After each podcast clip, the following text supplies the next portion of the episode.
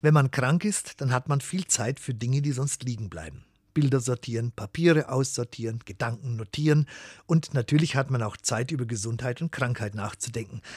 Immer wieder höre ich, dass Menschen sagen, ohne Gesundheit ist doch alles nichts wert oder Gesundheit ist das Wichtigste im Leben. Ich denke, das stimmt schon irgendwie. Und was soll ein Mensch zu diesem Satz sagen, der krank ist, dauerhaft, unheilbar vielleicht? Ist dessen Leben also irgendwie nichts wert? Fehlt dem das Wichtigste im Leben? Und umgekehrt kenne ich Menschen, die ihr Leben lang nicht gesund sind und die trotzdem Freude am Leben haben, die jeden Tag dankbar und froh angehen und die ihre Krankheit als einen Teil ihrer Persönlichkeit anzunehmen gelernt haben. Manchmal habe ich ein wenig den Verdacht, dass wir aus der Gesundheit einen neuen modernen Götzen gemacht haben.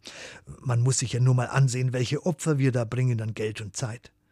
Vielleicht ist der Gesundheit doch in erster Linie ein Geschenk, ein wichtiges sicher, aber ob mein Leben wertvoll ist, das entscheidet sich nicht an meiner Gesundheit und an meiner Fitness, sondern daran, ob ich es annehme und liebe und lebe, einfach weil es mein Leben ist, weil Gott es mir geschenkt hat.